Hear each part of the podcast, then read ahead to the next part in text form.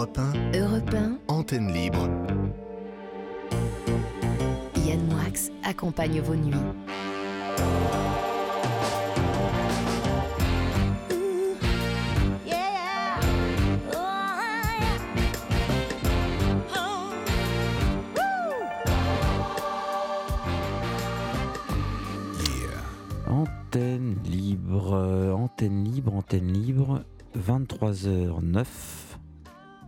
Europe 1 en direct. Antenne libre, antenne libriste. Bonsoir. Libro-antenniste. Au revoir. Ma chère Mathilde, Benoît et Nicolas sont là, mais en studio là, Mathilde, qui va nous présenter sur un fond de Francis Lay, avec son art de la dérive, de nouvelles archives. Bonsoir Yann et bonsoir à toutes et à tous. Alors ce soir, je vais vous parler d'un chanteur passionné de sport mécanique. Un peu moins d'un mois après la fin du Paris-Dakar 1985, Michel Drucker recevait l'un des concurrents qui n'est autre que Daniel Balavoine. Ça s'est passé sur Europe 1 le 16 février 1985. Il était parti en Afrique avec euh, les fous du Paris-Dakar. Oui, on, on parle vraiment de folie dans ces cas-là. Euh, il y Faut être un des- peu fou quand même. hein. Il y a des moments où ça se gâte vraiment, oui. C'est vrai. Je veux dire que cette année, c'était particulièrement folklorique. et, euh, enfin, les chiffres parlent tout seuls. hein. Ah oui, Combien à l'arrivée? Euh, je crois qu'on est parti 350 voitures, 150 motos et 60 camions. On est arrivé euh, 70 ou 80 voitures, dont seulement 30 classées, je crois 32 classées. Dans la vôtre, vous avez terminé Euh, combien? On a terminé 30e juste dans les classés. Juste, c'est Juste dans les temps, oui. Euh, co- Combien de, de retard par rapport au premier? Vous êtes arrivé à Ah, C'est-à-dire que ça se compte pas exactement comme ça. Euh, ça se compte pas. Il y a des pénalisations. Oui. C'est-à-dire que en fonction de certains retards qu'on a certains jours et de certaines fautes qu'on commet, Oui, c'est ça. on prend ce qu'on appelle des prunes au bout d'un moment. Et vous, avez, vous êtes arrivé, vous êtes pas arrivé hier à Dakar quand même Euh, Non, non, non, non, justement. Donc en chiffres, on est arrivé, je crois, 50, euh, 50 et quelques heures, mais il y en a qui sont à 247 heures. Mais 50, ça- écoutez, 50 quelques heures, ça fait quoi? Ça fait même pas 3 jours. Non, non, mais en fait, heureusement, ça n'a pas fait trois jours. On est arrivé quand même une demi-heure après les premiers au bout du compte, parce qu'on repart chaque jour. Et comme tous les dimanches, nous finissons en musique, mais juste avant, voici une anecdote que racontait Daniel Balavoine dans cette interview. Il revient sur sa mise en scène durant un concert au Palais des Sports pendant sa chanson Partir avant les miens. C'est vrai qu'on a hésité un petit peu parce que c'était un petit peu sinistre. Visuellement, c'était un petit peu dur. Euh, c'est une chanson sur l'incinération, en fait. Et c'est une chanson, en fait, sur la, sur, la mort. Et euh, on hésite toujours à souligner au crayon rouge. Et en fait, comme le texte, curieusement, est un texte positif, enfin, moi, je le considère comme un texte très positif. C'est-à-dire, c'est un texte d'amour. euh, on s'est dit, pourquoi pas aller jusqu'au bout et euh, montrer que le fait, le fait de voir, il me semble que le fait de voir un artiste qui prend feu, quoi, quelque part, sur Ah ouais. scène comme un mort, Mm. et qui revient deux minutes après pour chanter la chanson suivante, ça, met, ça veut dire beaucoup de choses. Je crois que c'est c'est ce qui se passe après qui est plus important. C'est pas une résurrection, c'est, il faut pas exagérer, Ah, c'est juste un truc normal, c'est-à-dire que on y passera tous et c'est comme ça, et il n'y a pas de raison d'en faire une affaire d'État puisque c'est pas nous qui décidons. Et on écoute tout de suite un extrait de Partir avant les miens, sorti en 1983. douceur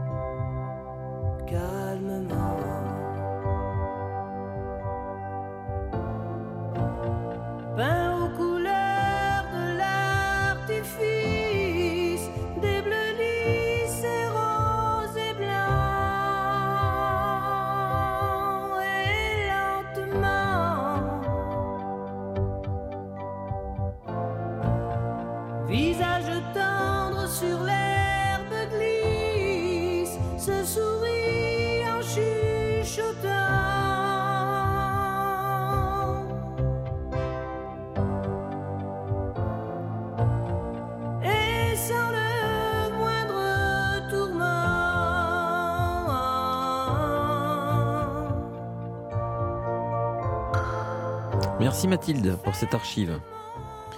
Je pense que ça aura fait plaisir à beaucoup d'auditrices et beaucoup d'auditeurs. On peut tout dire de Daniel Balavoine, mais qu'il avait pas une belle voix, ça, ça me paraît impossible. Il savait chanter. Je suis en ligne. À tout à l'heure, Mathilde, pour votre chronique Le motorette de Mathilde. Exactement, à tout à l'heure. À tout à l'heure. Je suis en ligne avec deux auditeurs qui, il y a cinq semaines, m'avaient fait une promesse et ils ont tenu cette promesse. Il s'agit, peut-être vous en souvenez-vous, de la taupe et de Sandrine, ou plutôt de Sandrine et de la taupe. Bonsoir mes amis. Bonsoir. Alors vous avez tenu cette fameuse promesse finalement? Bien sûr, On a tout c'est fait la pour. moindre des choses. Non parce voilà. que vous étiez un petit peu, je me souviens, anxieux. Oui, because euh, j'ai une mémoire à trous, donc euh, évidemment j'étais un peu anxieux. Eh bien, si, si vous le souhaitez, on peut écouter maintenant votre morceau. Avec plaisir. C'est parti. Avec plaisir, Yann.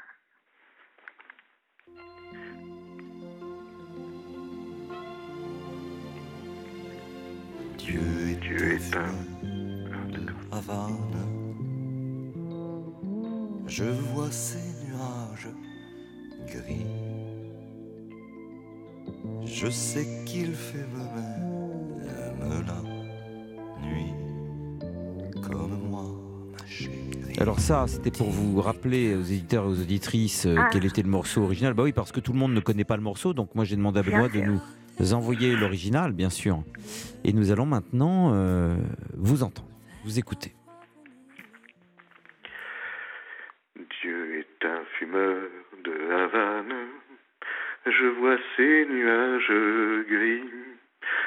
Sais qu'il fume même la nuit, comme moi, ma chérie. Tu n'es qu'un fumeur de gitane. Je vois tes volutes bleues faire parfois venir les larmes aux yeux. Tu es mon maître après Dieu. Dieu est un fumeur de Havane. C'est lui-même qui m'a dit que la fumée envoie au paradis. Je le sais, ma chérie. Tu n'es qu'un fumeur de gitane. Sans elle, tu es malheureux. Au clair de la lune, ouvre les yeux pour l'amour de Dieu. Dieu est un fumeur de Havane, tout près de toi, loin de lui. J'aimerais te garder toute ma vie. Comprends-moi, ma chérie. Tu n'es qu'un fumeur de gitane. Et la dernière, je veux la voir briller au fond de mes yeux. Aime-moi, nom de Dieu. Dieu est un fumeur de Havane, tout près de toi, loin de lui. J'aimerais te garder toute ma vie. Comprends-moi, ma chérie. Tu n'es qu'un fumeur de gitane. Et la dernière, je veux la voir briller au fond de mes yeux. Aime-moi, nom de Dieu. Bravo. Et nous vous retrouvons immédiatement après une page de publicité. Sur Europe 1, Venez vous confier à Yann Moix en appelant le 3921 50 centimes la minute. Antenne libre. 23h19 sur Europe 1. Je suis avec Sandrine et la taupe. Vous êtes là, mes amis?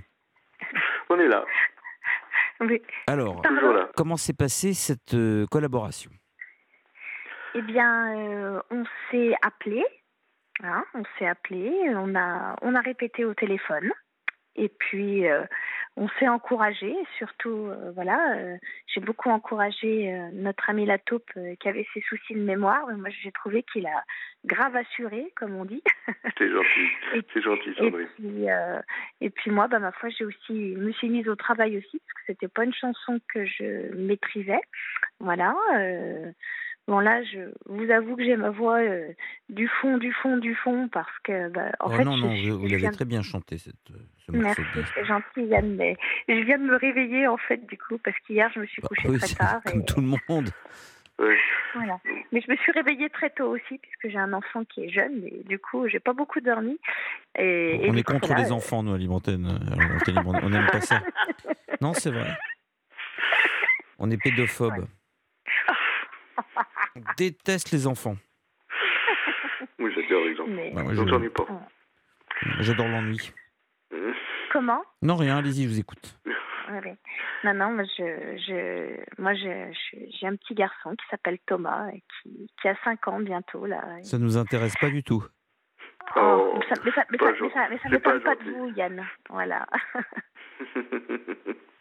Et, alors, euh, comment euh, vous avez réussi, vous, euh, la taupe, à mémoriser euh, cette chanson? Ben, 12 heures d'écoute par jour, en, boucle, grâce à une, une, aide, une aide matérielle qui s'appelle Alexa, je peux dire son nom parce que je suis loin, donc elle va pas se réveiller. C'est un, un, un truc qui sert à piloter aussi la, la cuisine, tout ça, pour les gens qui voient pas clair comme moi.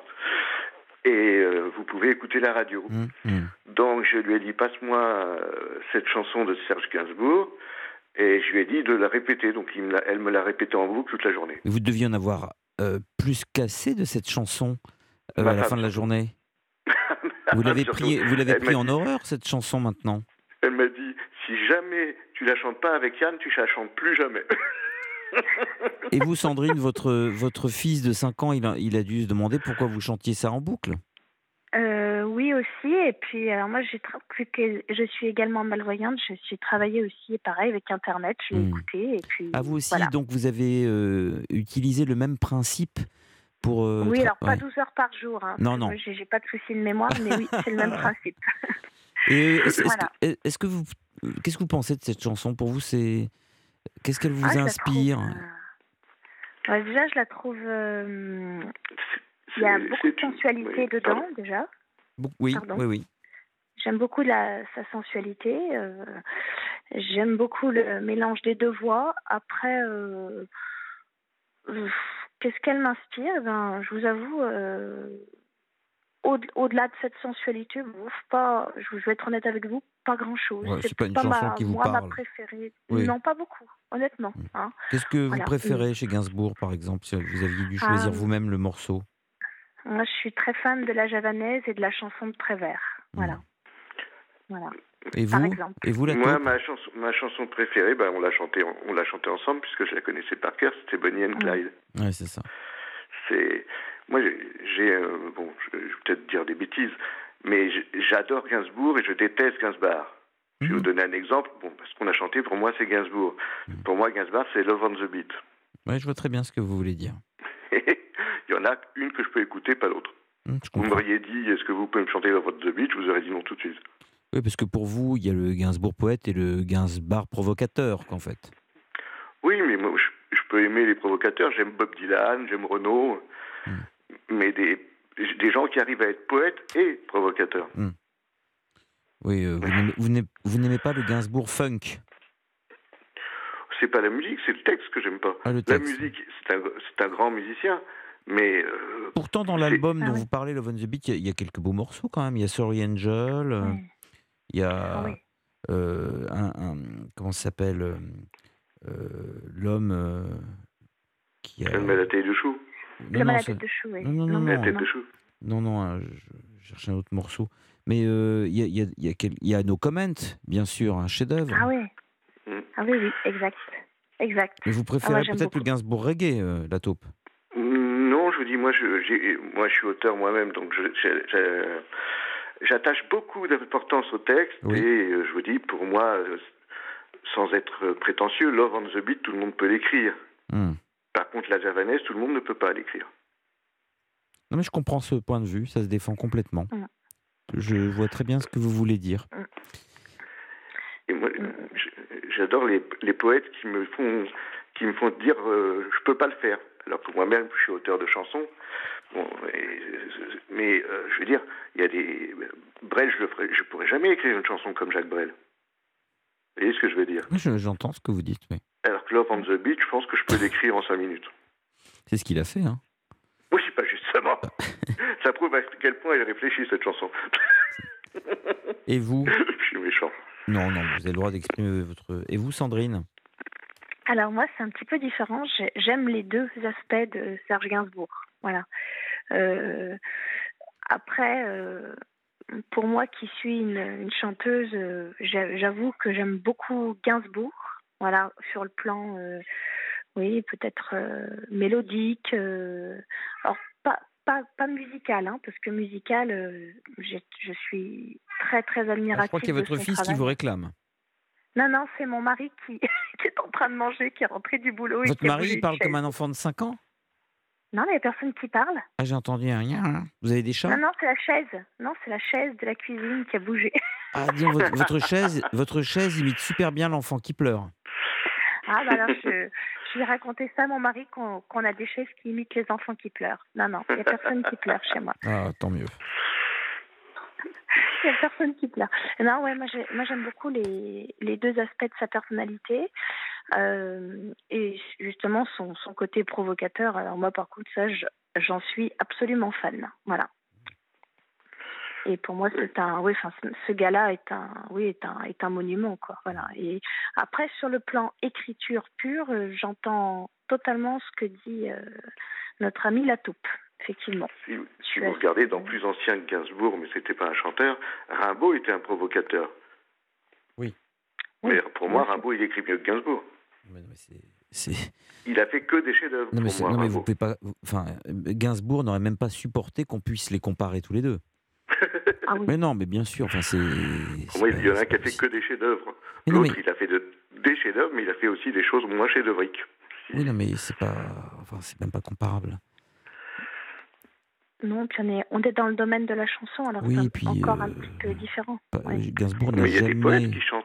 Oui, mais Gainsbourg n'a jamais prétendu. c'est un chanteur, mais c'était pour moi, c'est un poète avant d'être un chanteur. Gainsbourg n'a jamais euh, eu la prétention d'être un poète de l'importance et de la dimension euh, de Rimbaud.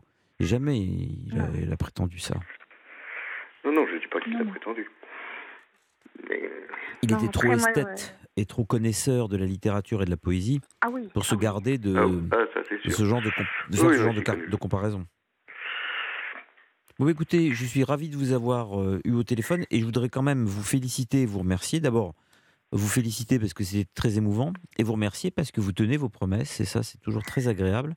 Et savoir Bah, que écoutez, euh, je vous compte parmi mes auditeurs quelque chose qui me réchauffe le cœur. Donc vraiment, merci à vous et vous savez que vous Ah pouvez compter sur nous en cas de pépin, euh, si vous voulez discuter aussi. Est-ce que, sommes... que je peux me permettre une, une demande, Yann? Non, non, non. Bon, tant pis. C'était quoi, tout hasard? C'était de savoir si je pouvais vous envoyer certains de mes, mes travaux, de mes écrits, pour avoir votre opinion. Ah oui, évidemment, et puis on les lira à l'antenne si vous voulez.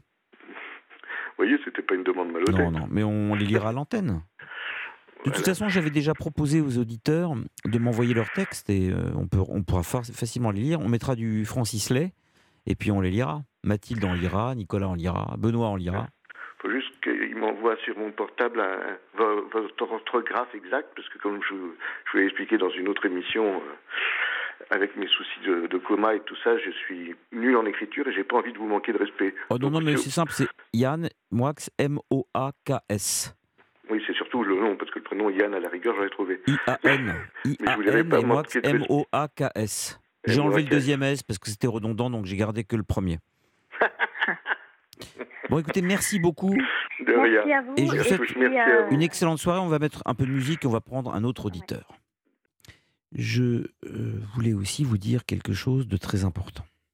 Vous savez que sur Europe 1, entre midi et 13h, il y a une émission qui s'appelle Europe Midi, qui généralement est présentée par Romain Desarbres, type très sympa, qui toujours propre sur lui, euh, qui a toujours de très belles chaussures, extrêmement bien cirées. D'ailleurs, je crois même qu'il cire les talons euh, et les semelles. Il est très obsessionnel sur les chaussures, mais euh, cette semaine, ce ne sera pas lui qui présentera son émission. Il sera remplacé par Wilfried de Villers, mais sur la fiche qu'on m'a montrée, il n'y a pas écrit Wilfried, il y a marqué Will Fired. Will Fired de Villers. Will, you will be fired de Villers.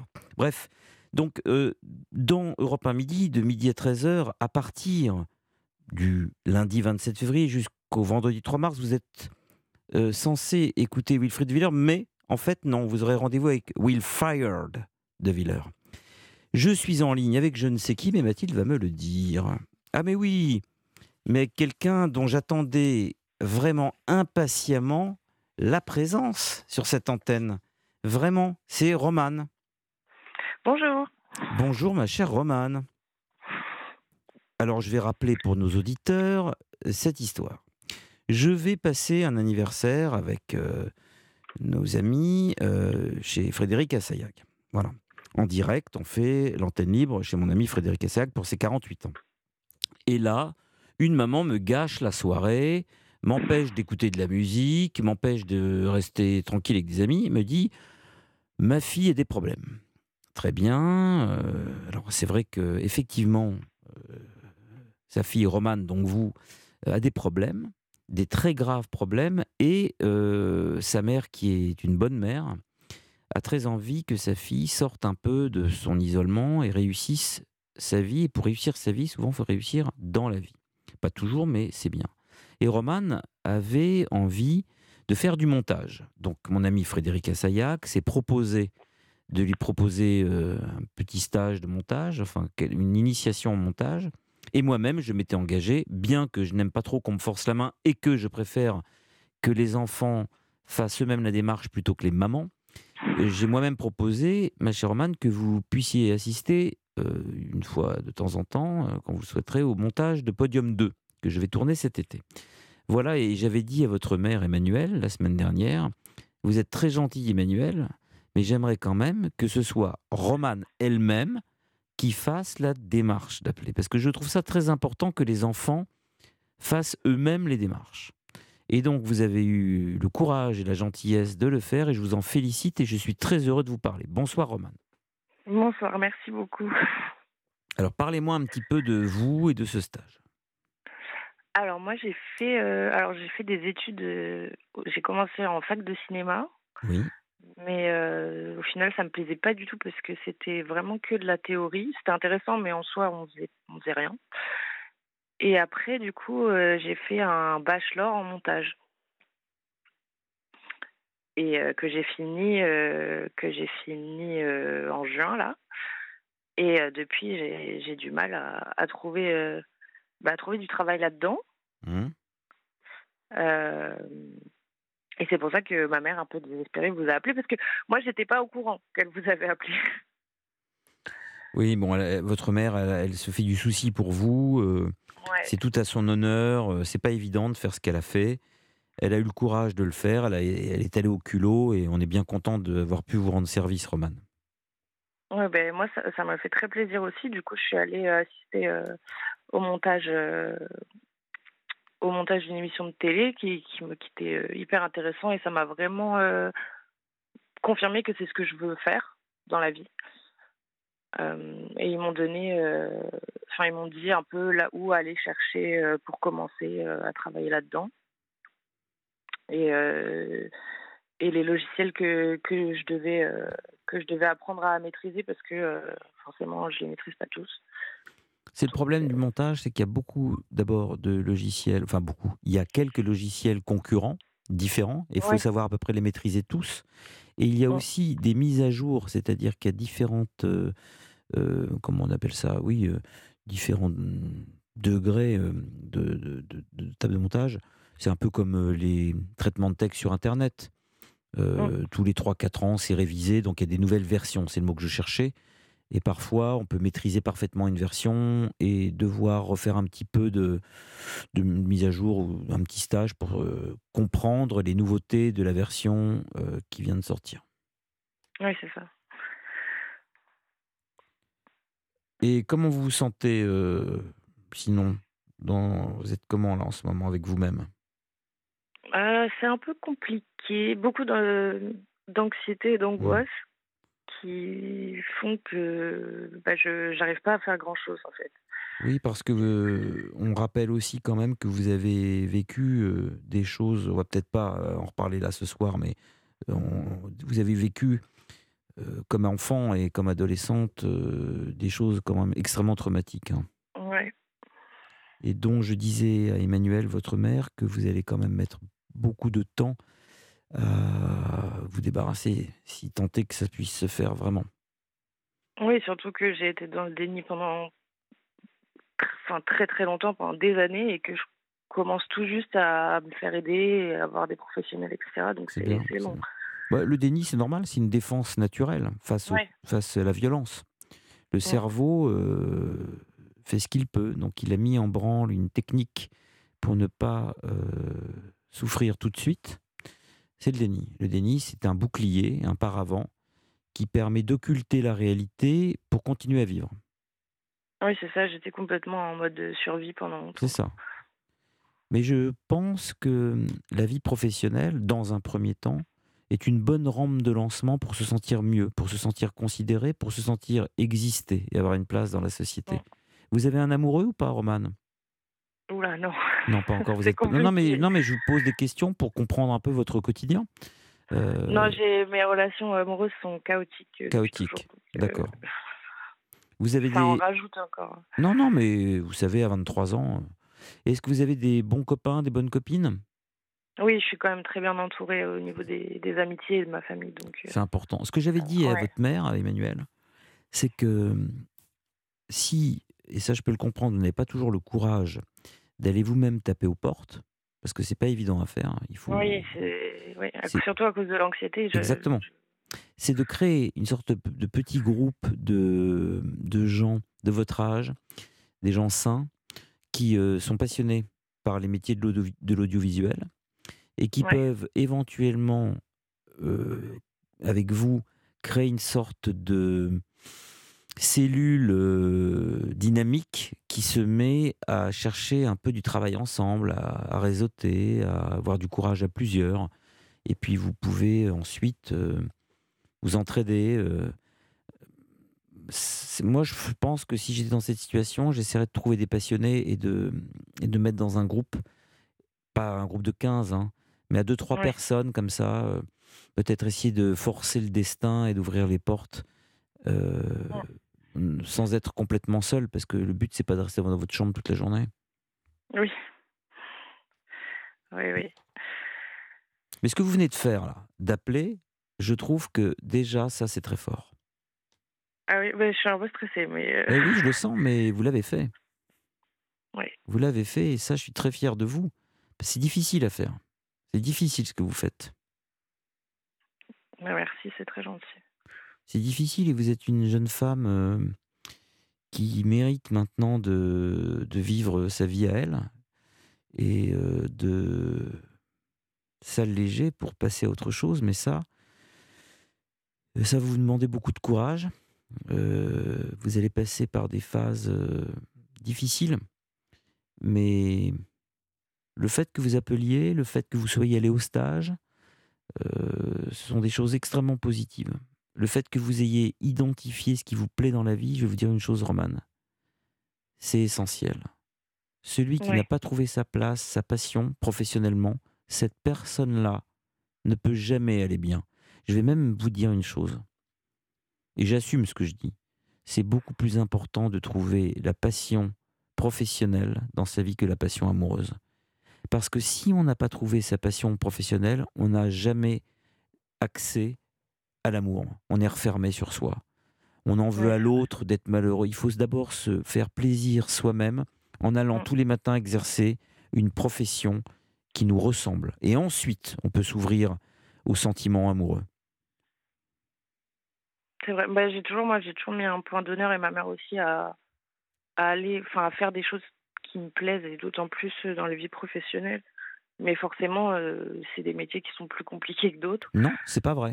Ce n'est pas vrai. Euh, compliqué comment? Qu'est-ce que vous entendez par compliqué? Compliqués dans le sens euh, trouver vraiment du travail dedans. Non, c'est pas vrai. Ça a toujours, d'abord, ça a toujours été, c'est pas plus compliqué aujourd'hui qu'il y a 30 ou 40 ans. Ça l'est même moins d'une certaine manière, parce qu'il y a beaucoup plus de réalisateurs, il y a beaucoup plus de projets.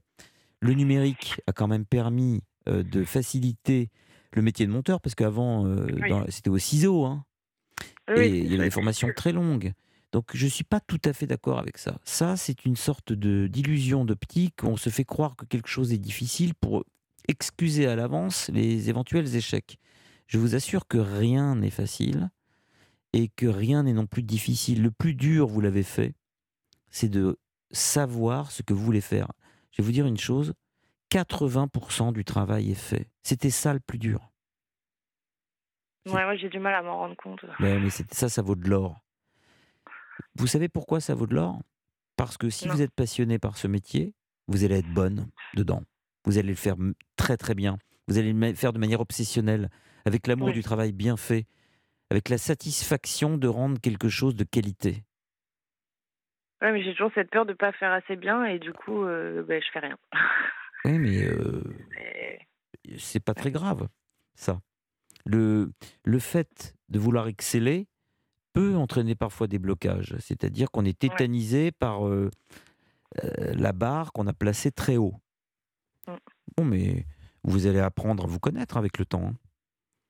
Euh, vous Oui. allez faire avec ce caractère. hein. Il vaut mieux être très perfectionniste comme vous l'êtes plutôt que de bâcler. Bâcler, c'est toujours une Oui. défaite. Et puis, de toute façon, il faudra bien que vous travailliez. Et ce qui vous aidera, c'est que vous allez aussi faire du montage sur des sujets qui vous plairont pas forcément, des choses un peu ingrates. Oui. Donc vous vous direz, je vais quand même pas euh, passer euh, trois week-ends d'affilée sur ça. Ça ne le mérite pas. Donc il y aura des choses moins importantes que d'autres et ces choses moins importantes vont vous permettre de vous acclimater à la non-perfection. C'est important la non-perfection. Il faut lâcher prise de temps en temps, Romane. Par exemple, on va Ah prendre ouais, un- bah alors ça. euh, mais non, mais on va prendre un exemple avec les garçons, par exemple. Ça, ça parle à tout le monde. Non, mais c'est vrai. Il vaut mieux quelqu'un euh, qui vous aime avec les défauts, quelqu'un qui, qui vous rend heureuse, euh, quelqu'un qui finalement euh, vous plaît, vous, et pour des qualités qu'il a qui sont humaines, plutôt que d'essayer de chercher la perfection. Et cette perfection, peut-être, vous rendra malheureuse. Euh, de temps en temps, il faut savoir lâcher prise et s'arrêter à un stade en disant je vais décider que ça me convient. Ouais. Et je vais rajouter quelque chose qui peut peut-être vous libérer, c'est que la trop grande perfection, c'est ennuyeux et c'est pas beau. Dans les œuvres d'art, ce qui est toujours le montage peut donner euh, accès à, à l'art. hein. Un, chef-d'œuvre du cinéma, euh, c'est passé par des monteurs. hein. Donc euh, on est quand même dans l'art aussi, c'est, le- oui, au cinéma. Eh bien, une œuvre d'art émouvante, une œuvre d'art réussie, c'est pas une œuvre d'art et un film. Ce n'est pas une œuvre d'art dont tous les boulons sont serrés euh, à fond. C'est une œuvre qui respire, c'est-à-dire qui est pleine de, enfin pas pleine, mais qui possède des défauts, qui montre ses imperfections. La perfection n'est pas de ce monde. Donc si elle était dans les œuvres d'art, ça se saurait. Et ce serait de la triche. Ce qui compte, c'est la vérité, c'est pas la perfection. Peut-être même que la perfection, c'est une autre manière de mentir, de travestir la vérité. Et savoir rendre une œuvre vivante, la laisser respirer, c'est savoir précisément où s'arrêter pour ne pas chercher à la rendre trop parfaite. Parce que cette œuvre serait asphyxiée par trop de perfection. Et je vais vous dire une chose encore, ma chère Romane, par rapport au montage. Un montage, pour un film de deux heures, ça peut durer une vie. Toute votre vie, vous pouvez monter le même film. Oui. Et l'art du monteur, c'est aussi de savoir s'arrêter à un moment T. Ça fait partie de votre métier de dire là, j'arrête. Oui, c'est vrai. Qu'est-ce que vous avez Mais monté pour l'instant? Parce que hum, votre mère m'a dit que vous aviez fait quand même des petites réalisations. Oui, j'ai fait des, des courts-métrages euh, justement dans, dans le cadre de mes études de, de, de mon bachelor. Ouais. Alors, il parle de quoi ces courts-métrages? Alors, on a fait un, un court-métrage d'horreur, euh, justement pour, euh, pour notre diplôme de fin d'année. Racontez-moi un Euh, peu ce film, c'est quoi? Ça parle Comment c'est Alors, en gros, le speech, c'est euh, un jeune couple qui découvre euh, de vieilles pellicules qu'ils vont développer. Et sur ces pellicules, ils vont, ils vont voir certains endroits qui- qu'ils vont reconnaître, mais euh, sur ces photos-là, il y aura euh, des entités et des choses un peu paranormales. Et au fur et à mesure, euh, enfin, au fur et à mesure du temps, après avoir développé les, les pellicules, le, le garçon se, se met à agir, euh, à agir bizarrement pour au final, euh, à la fin, se retrouver complètement possédé, euh, possédé par ces photos justement. Et vous avez monté C'est vous qui l'avez monté? Oui, on l'a monté, écrit, tourné euh, en groupe. Ouais. Ça vous a plu, ça? Oui. C'était Vous voyez que vous venez, vous venez de dire quelque chose d'assez important. Finalement, vous l'avez fait en groupe? Ouais. Eh bien, vous savez qu'il y a, ça existe des collectifs hein, de monteurs, des collectifs de réalisateurs. Peut-être que je pense que pour vous, le, le terme de collectif serait le peut-être euh, ce qui pourrait vous désinhiber, le désinhibiteur. Je ne sais pas si ça se dit comme ça. Et ça pourrait vous faire du bien. Non, mais un Oui, collectif vrai. que vous d'ailleurs, vous- pourriez même le fonder vous-même. hein. Euh, et puis vous essayez de, de vous faire rejoindre par des passionnés. Et c'est C'est vrai. parti. Mm. C'est vrai. Bah, puis en plus, en groupe, euh, on voit, tout, on voit qu'on est tous utiles et qu'on a tous euh, nos forces, euh, les choses qu'on préfère faire et qu'on fait mieux. euh, et, vous, c'est- et vous pouvez aussi, vous partagez aussi les mêmes angoisses par rapport à l'avenir, à la difficulté, au réseau. Hum, Vous voyez. C'est- vrai. Si vous voulez, dans votre cas, j'ai l'impression que le plus dur, c'est de sortir de votre chambre. On a eu un auditeur comme ça qui s'appelle Jess. Alors lui, euh, Jess peut-être nous écoute. Peut-être qu'on pourrait d'ailleurs euh, l'appeler Mathilde Jess. Ça serait intéressant de lui parler parce que Jess, il a sans doute beaucoup de qualités artistiques. hein. Je, je pense qu'il en a, mais il a beaucoup de mal à sortir en fait, à faire, à le faire savoir. Et donc Jess est bloqué un peu dans son dans son appartement. Euh, et la chose la plus difficile pour lui, finalement, c'est d'en sortir. Presque, à la limite, ap- après, il sait faire, vous voyez? C'est-à-dire qu'en gros, Mm. Il est capable, j'avais déjà donné cet exemple, il est capable d'aller à Shanghai, mais il n'est pas capable d'aller à Roissy. Et ça, c'est beaucoup. Il y a beaucoup de gens dans cette situation. Euh, entre 1 et 1000, ils savent faire, mais c'est passé de 0 à 1 la difficulté. Ouais, c'est exactement ça, oui. Et ça, vous, en- dans un collectif, euh, celui qui n'ose pas faire un pas, l'au- l'autre peut le faire à sa place. Mm. Réfléchissez quand même à ça. J'aimerais bien d'ailleurs que vous nous rappeliez de temps en temps pour nous tenir au courant, Oui. euh, parce que c'est intéressant. Moi, je, je m'engage, comme je vous l'avais dit, à, vous faire venir au montage de, de podium. Euh, là, ce sera du cinéma, ce ne sera pas une émission de télévision. Euh, Oui, c'est complètement différent. le monteur, d'ailleurs, le monteur Philippe Bourgueil est le mari de Bérénice Bourgueil, qui officie sur Europe 1 à la libre antenne régulièrement. Voilà. Eh bien, hum, écoutez, euh, Roman, on fait comme ça, à moins que vous ayez quelque chose à me dire. Si jamais Jess euh, appelle, ah, on est tombé sur sa messagerie, donc ce ne sera pas pour ce soir, mais rappelez-nous euh, régulièrement pour nous donner de vos nouvelles. Ou alors, si vous pas- voulez pas passer à l'antenne, vous envoyez un petit message à Mathilde ou à Nicolas. Oui, ok. On Il fait a comme pas ça de problème. Donc nous, on se dit, ben, à cet été, euh, début fin d'été, début d'automne, pour, euh, en tout cas sur le montage de podium. Oui, avec plaisir. Ouais. Euh, je vous souhaite une excellente nuit. Merci d'avoir eu le courage d'appeler. Bah, c'est un vous, très bon signe. C'est un très bon signe, euh, je trouve, et c'est très encourageant. Je vous félicite. Je suis très fier de vous. Merci. Bravo, Roman. Bravo. Et je crois qu'il y a beaucoup d'éditeurs qui pensent la même chose que moi. C'est très gentil à vous. Courage, hein. Et vous embrassez Ouais. Emmanuel pour nous, hein. Pas de problème, je lui dirai. Au revoir, Roman. Au revoir. 23h56 sur Europe 1. Bonsoir, Marie. Bonsoir, bien. Comment allez-vous? Difficilement. Difficilement. C'est-à-dire? Euh, J'ai appris va- il y a dix jours Je que vous précise, ma chère Marie, comme il y a une pub qui va arriver à 23h58, il est bien évident qu'on vous rappellera, enfin, on, vous restez en ligne, je vous reprendrai après sûr. le flash d'information. hein. mais vous pouvez nous Bien faire une petite bande-annonce de vos malheurs en attendant, si j'ose dire. Je viens d'apprendre que j'ai un cancer du col de l'utérus. Et parallèlement à ça, euh, je souhaite euh, euh, désobéir à ma mère. J'ai souscrit une petite assurance que je dois percevoir à ma retraite et je souhaite la toucher tout de suite. Et ma mère m'a fait toute une histoire. Voilà. Voilà. Quel âge avez-vous? 59 ans. D'accord.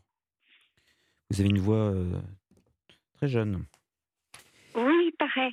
Alors, écoutez, moi, vous savez que je ne suis pas oncologue, mais, mais, euh, avant de vous prendre au téléphone, j'ai regardé euh, un peu des articles, j'ai lu des articles sur le, sur le cancer du col de l'utérus. Alors, Oui.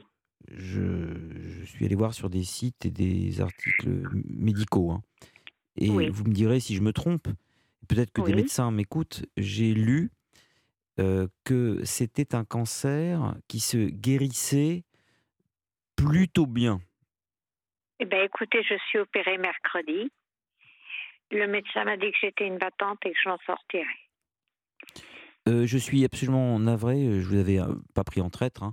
C'est l'heure de la publicité, mais je vous promets D'accord. évidemment qu'après le flash d'information, je Oui. vous reprends Bien sûr. immédiatement, en priorité. Bien sûr. Vous êtes Bien euh, sûr. d'accord? Alors à tout de suite. Je vous À embrasse tout à tout de suite. suite. Marie, à tout de suite.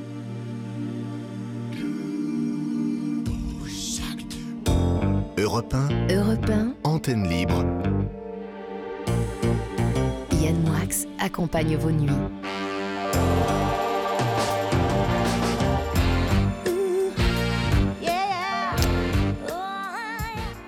Antenne libre, antenne libre. Et d'ailleurs, une antenne libre où me rejoint un certain Nicolas, qui hier euh, a fumé fort sa vanne oui. sur le toit. Et d'ailleurs, cet homme euh, a essayé de me subtiliser la petite guillotine qui sert à décapiter les cigares. Avec les... Euh, je vous l'ai rapporté, vous avez vu Il était rond comme une queue de pelle hier soir, mais il a des saillies poétiques. Si, si, mais vous avez des saillies presque lamartiniennes, Ah sous oui. l'effet de l'alcool mêlé de Havane. Merci. Et c'est vrai qu'à la- à côté, on a l'impression, euh, je sais pas, que à côté de vous, euh, on a l'impression que Gainsbourg euh, est, est un sénateur. Ah. Non, c'est vrai. C'est Jean-Michel Larcher euh, à côté de vous, Gainsbourg. Bah écoutez, merci beaucoup, je sais pas comment je dois le prendre. Alors c'est vrai qu'en fumant un, un cigare avec vous Yann, euh, et puis un cigare avec euh, Benoît et Mathilde. hein, parce Enfin, Mathilde, il- il- Mathilde ne fume pas. Elle a essayé pour oui, voir ce que oui, ça c'est vrai, c'est vrai, oui.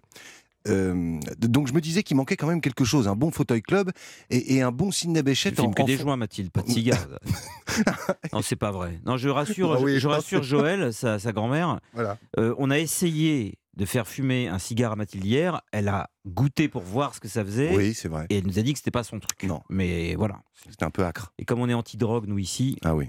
ça c'est c'est dit. Voilà. Donc euh, aujourd'hui, je suis descendu euh, aux archives et j'ai fouillé dans l'armoire euh, qui se trouve à droite, vous voyez, du studio fantôme. Celle Euh, où Benoît s'est cogné Oh, euh, exactement. le doigt il y a trois semaines. Lamentablement, oui. oui. Euh, et donc, j'ai retrouvé un, un reportage étonnant du journaliste d'Europe 1, Charles Zanettacci, euh, qui, qui était en 1956 dans le, dans le dernier temple du jazz de l'époque, euh, le club Au Vieux Colombier, situé euh, à Paris dans le quartier de Saint-Germain-des-Prés. Et le club Rue recevait. Vieux Colombier, Et le, oui, je crois. et le, et le club recevait deux légendes du jazz pour un match musical. Et oui, les battles existaient déjà à l'époque. Sidney Bechet rentre ce soir au Vieux Colombier, mais ce n'est pas seulement cela qui justifie l'événement, mais surtout le match qu'il va livrer à Lionel Hampton, qui est arrivé il y a deux jours à Paris et qui avait télégraphié avant de s'embarquer à New York à Sidney Bechet. Nous allons, si tu veux bien, faire un match Jazz New Orleans contre Jazz moderne.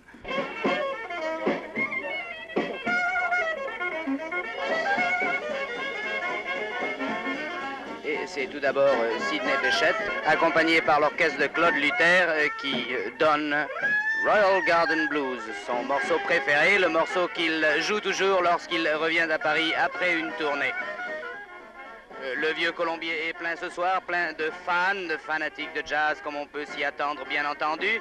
Ces fanatiques sont les mêmes que ceux qu'on pouvait y voir il y a 7-8 ans. Ils ont vieilli, bien sûr. Le vieux Colombier, lui aussi, a changé, puisque son directeur l'a fait décorer d'une manière assez originale, en faisant incruster dans les murs euh, une tonne de coquilles d'huîtres.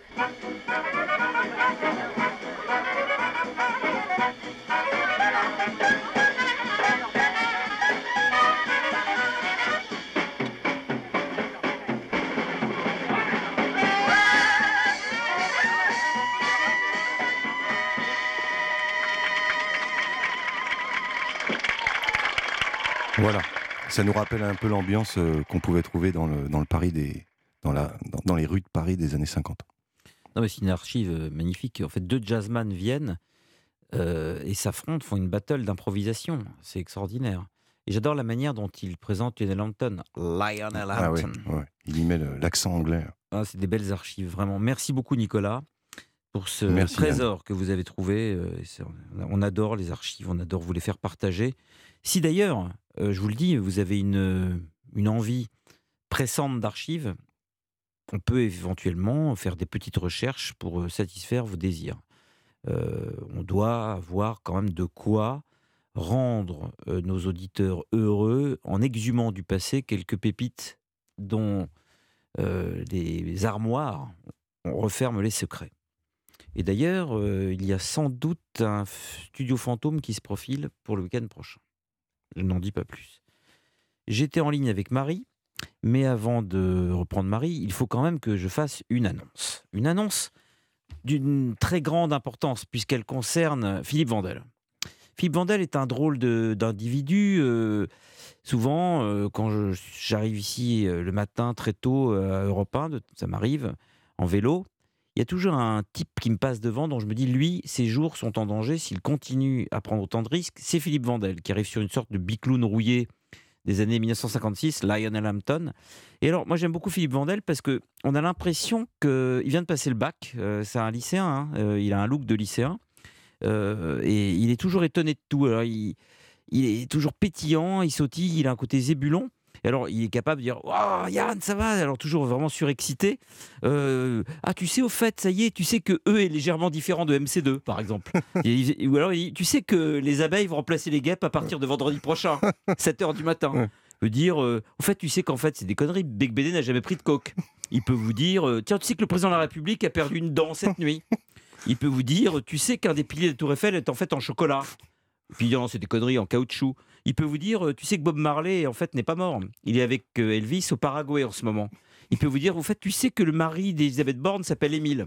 C'est ça que j'adore chez Philippe Vandel. Et euh, à ce sujet, le lundi 27 février, Philippe Vandel, c'est-à-dire demain, hein, oui. parce qu'on y est presque, euh, je voudrais pas dire, mais on y est d'ailleurs. Depuis est, 10 ouais. minutes, Bah on oui, est le lundi On euh, est- 27 février. ouais.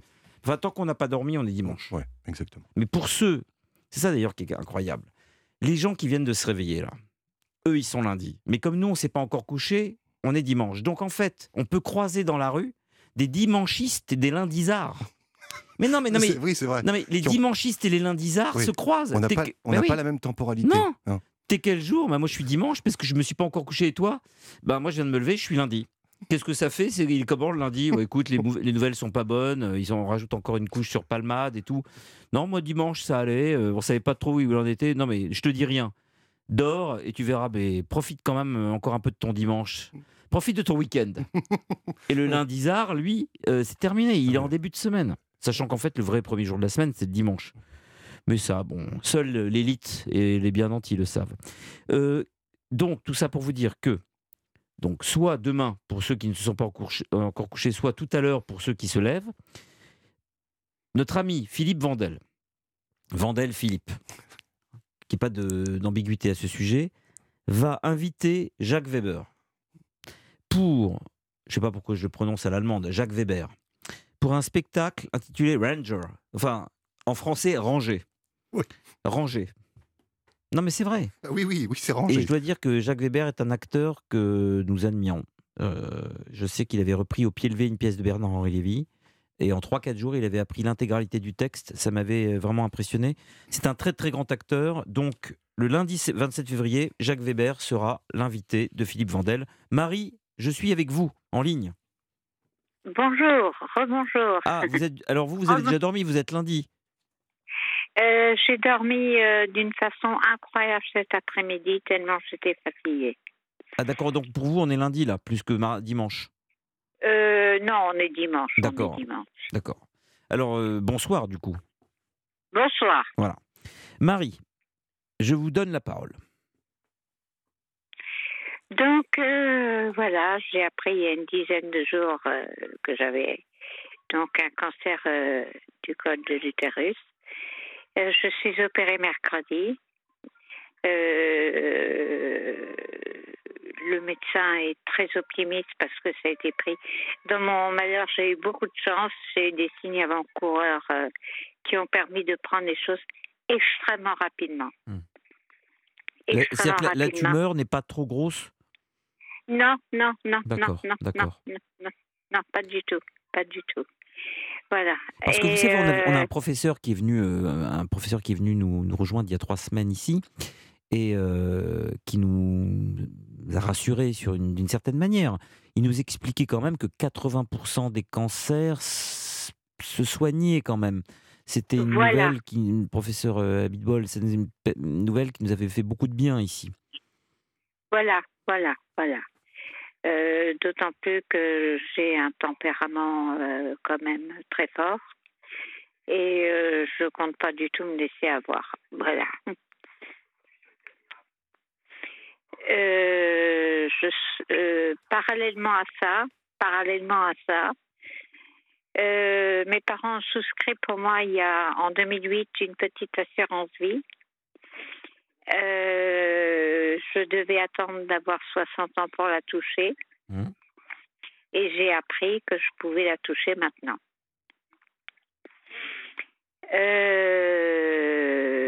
Ma mère a fait toute une histoire. Euh, ben, je bénéficie de l'allocation adulte handicapé. Elle m'a dit que j'allais tout perdre, que j'aurais même pas de minimum vieillesse. Parce que vous êtes, euh, ma chère Marie, vous êtes handicapée par ailleurs? Oui, oui, oui. Ah, vous ne l'avez pas fait. précisé, d'accord, d'accord. Oh, euh, d'accord, c'est un handicap, j'ai pas besoin de savoir ce que c'est, mais c'est lourd, euh, c'est quelque chose de, de difficile? Euh, je peux, je peux en parler. Je suis bipolaire, Ah d'accord, c'est pas un handicap physique, c'est un handicap psychique. Absolument. D'accord, d'accord. Et je suis très bien soignée. Je n'ai plus aucun symptôme. D'accord, d'accord. Voilà. Et euh, donc, euh, j'ai eu droit, tu n'auras pas ton minimum vieillesse, euh, tu vas tout perdre. Et je viens d'apprendre qu'elle a souscrit à une rente euh, viagée, il- que je toucherai à 60 ans. Il a fallu attendre cet incident pour que je l'apprenne. C'est une femme qui cache tout et qui manipule tout le monde. Je, je touche 1064 euros par mois. Oui. Et tous les mois, une fois que j'ai payé toutes mes charges, il me reste 400 euros pour vivre. Tous les mois, je suis obligée de quémander de l'argent à ma mère. Euh, Oh là là, à 59 ans, jamais hein. pu, je n'ai jamais pu obtenir qu'elle me fasse un virement permanent. Il faut que je réclame. Je n'en peux plus. C'est pour vous mettre Je dans une situation de soumission et d'humiliation, de C'est une dépendance. situation de soumission, d'humiliation, de dépendance. C'est la raison pour laquelle j'ai voulu toucher euh, cette allocation, cette rente auquel j'ai droit plus vite que prévu. Alors, ce que je vais faire, c'est que je vais la toucher pendant trois mois, Oui. de façon à partir en voyage, voir la mère que je n'ai pas vue depuis 30 ans, Oui, partir voir des amis, très bonne Et idée. puis, sui- voilà. Et puis, suite à quoi, je renoncerai euh, à toucher cette, euh, cette petite rente jusqu'à l'âge de mes 60 ans. Quoi. Question. Mais pendant trois mois, je tiens. Oui, je vous en prie, je vous en prie, je vous en prie. euh, mais euh, pendant trois mois, je veux toucher cet argent auquel j'ai droit. Question. Euh, vous apprenez que vous avez quand même une maladie, quand bien même c'est une maladie qui a l'air d'être prise à temps et donc qui devrait se guérir, et ça je vous le souhaite de tout mon cœur, vous Oui. apprenez quand même que vous êtes malade en ce moment et que vous êtes frappé d'un cancer. C'est un mot Voilà. difficile et c'est une réalité douloureuse. Votre mère Oui. n'a pas la moindre empathie envers vous? Alors, pour ma mère, je lui ai caché la vérité parce que mon père est atteint la maladie d'Alzheimer. Il est au dernier degré. Il est dans un état catastrophique. Je lui ai dit que j'avais des fibromes. Hein, voilà. Pourquoi vous mentez? Pourquoi vous dites pas tout simplement que, que vous avez ce que vous avez, après tout Parce que je ne veux pas qu'elle se mêle de ma vie. Oui, mais vous. Je ne veux pas qu'elle mais, se mêle de ma mais vie. elle s'en mêle de toute façon, puisqu'elle vous. euh, Elle vous. euh, sadise en vous arraisonnant à son bon vouloir, en vous distribuant un peu d'argent quand euh, bon lui semble. Donc, euh, euh, peut-être que Oui, dire je la vais, vérité. je vais, je vais, je, je vais me faire opérer. On va voir euh, les suites de l'opération. Et en fonction de ça, je lui dirai ou je ne dirai pas. Hmm. Voilà. Mais elle va vouloir me faire déménager, me faire euh, se rapprocher de moi, euh, exiger. euh, En oui, fait, ce qu'elle veut, je- cette femme, c'est avoir la main mise sur sa fille. Elle veut avoir la main mise sur moi, oui, absolument. Elle n'a Oui, pas compris oui. que vous aviez 59 ans. Pour elle, vous avez 12 ans et demi. Vous avez tout à fait raison, Yann. Vous avez tout à fait compris. Vous avez tout à fait compris. Et c'est particulièrement douloureux et pénible parce que je vis dans un état de précarité euh, très grand. Très grand. Je peux pas aller chez le coiffeur, je peux pas euh, m'habiller. Euh, je suis obligée de quémander à droite à gauche. euh, c'est odieux, c'est odieux. Vous avez travaillé dans votre vie, Marie? Oui, j'étais pédicure podologue. D'accord, d'accord. Et c'est un- une profession que vous ne pouvez plus exercer aujourd'hui? Non, non, non, non, non. Hmm. à cause non, de non. votre bipolarité? Oui, tout à fait. euh, avec, euh, j'ai par exemple euh, de grosses difficultés avec tout ce qui est autorité, d'où euh, des Hmm. rapports très conflictuels avec ma mère, qui est autoritaire mais de façon maladive. Oui, mais euh, comment dire? Lorsque vous travailliez comme podologue, vous n'étiez pas sous les ordres de votre mère? Non, mais j'ai très peu travaillé. hein, J'ai travaillé cinq ans. Cinq ans. Tout le reste du Oui. temps, en fait, c'est votre mère qui vous versait euh, quelque chose? Alors, euh, j'ai été très vite prise en charge par l'allocation adulte handicapé. Et, euh, C'est-à-dire à quel depuis, à quel, à quel âge?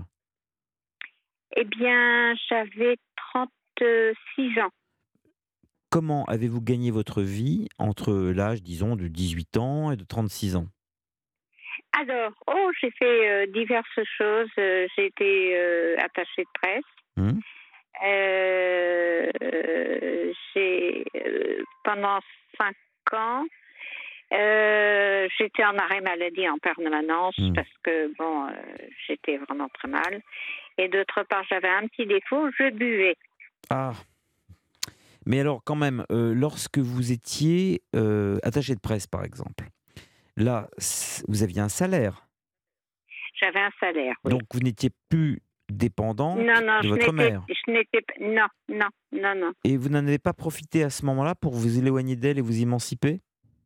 Oh, si, tout à fait. J'habite maintenant loin d'elle. J'habite loin d'elle. Pourquoi J'habite continuer, au- en plein cœur de Paris et voilà. pourquoi continuer à lui donner toute cette importance? Pourquoi vous n'avez pas coupé les ponts? À l'époque où vous pouviez financièrement Je vous le vais permettre couper les ponts. Je vais couper les ponts.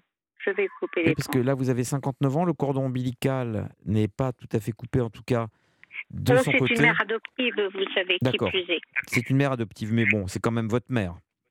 Oui. Euh, oui, d'accord. Elle a toujours été étouffante avec vous? Étouffante, méchante. Méchante? Très méchante. Méchante. Extrêmement méchante. Extrêmement méchante. Ça, vous dites quelque chose, Marie, qui, qui revient souvent à mes oreilles, c'est qu'on a beau adopter des enfants, euh, c'est pas pour ça qu'on est forcément, contrairement à ce qu'on pourrait imaginer, euh, de bons parents. On pourrait croire que les personnes non, d'ailleurs, adoptent... elle a adopté cinq enfants. euh, elle a eu un enfant mort-né. Oui, Et pour remplacer cet enfant mort-né, elle a multiplié les adoptions. c'est ça. Bon, bah, vous, avez Voilà. tout dit, vous avez tout dit là en disant ça. Voilà. Elle a Elle a adopté pour des, pour mauvaises raisons, en fait. Pour de mauvaises raisons. Pour de mauvaises Et vous l'avez payé, en fait. J'ai payé cher et qui plus est, moi, je peux avoir des enfants. Et question. Vos frères et sœurs euh, enfin vos frères et sœurs, euh, Oui. il n'y avait pas de lien de sang entre eux Non, aucun, aucun, Et aucun. qu'est-ce qu'ils deviennent aujourd'hui? Ils peuvent vous aider ou pas? Financièrement? Bah, Même moralement, psychologiquement, financièrement oui, Non, de- non, non, non, non, non. Il y a un, un. euh, J'ai deux frères avec qui je m'entends très bien, Oui. euh, qui sont adorables et que j'ai au téléphone très régulièrement. Et euh, il y en a un à qui j'ai dit la vérité. Mais donc vous n'êtes pas seul Qui- qui complètement est dans la vie capable de Ouais. Non, non, ah non, je suis pas seule. D'accord. Et qui plus est, j'ai beaucoup d'amis. Bon, donc vous n'êtes pas, euh, vous êtes dans une, dans une grande précarité financière, mais vous n'êtes pas dans un isolement moral. Non, je ne suis pas isolée euh, moralement, Non, pas je voulais du tout comprendre. isolée. Non, mais je voulais comprendre, c'est Voilà. important. Parce que si vous aviez eu les deux, important. si vous aviez eu les deux, la précarité euh, sociale, la précarité financière et la précarité, euh, déjà, vous êtes précaire psychologiquement parce que vous êtes bipolaire, c'est pas facile. Vous êtes précaire Non, financièrement. Donc j'espérais qu'effectivement l'entourage, lui, était quand même un peu là. L'entourage est là. Euh, cela dit, Mais pas, le- mais, mais pas l'entourage essentiel. Quoi. ouais, je comprends. J'aurais jamais eu de mère normale. Est-ce que vous avez un compagnon? J'ai un compagnon avec qui je ne vis pas. Euh, Nous avons chacun notre appartement. On est tout le temps pour ensemble, mais euh, nous avons chacun notre appartement. et lui, il euh, peut vous aider financièrement? Oh non, pas du tout. Pas du tout. D'accord. Il est à la retraite. euh, euh, il a été obligé de se mettre sous curatelle pour ne pas perdre son appartement. Ah oui, Euh, d'accord. Donc, euh, D'accord. voilà. C'est pas facile non plus de son côté. Non, c'est pas facile pour lui. Mais vous êtes très amoureuse, c'est ça qui compte. Oui, je l'aime profondément. Et ça, pour ba- com- combattre la maladie, vous imaginez que ça ne vaut, ça vaut, ça vaut de l'or d'avoir quelqu'un qu'on aime près de soi. Ça va vous aider? Ben, ce qui est formidable, c'est que c'est non seulement c'est mon amant, mais c'est mon meilleur ami. C'est le, c'est ce qui nous tient ensemble. Vous êtes ensemble depuis longtemps? Dix ans, D'accord, vous l'avez connu euh, oui, peu- vers 50 ans, quoi. Il est à quel âge, lui? Voilà. Eh ben, il fête ses 66 ans euh, demain. D'accord. Oui, c'est 10 ans, euh, c'est une belle histoire quand même. Oui, oui, oui, oui, oui, il, oui, il est gentil, oui. il est gentil, ce monsieur, avec vous? Oh, il est un peu brut de décoffrage, mais c'est le genre de grognon qui est adorable.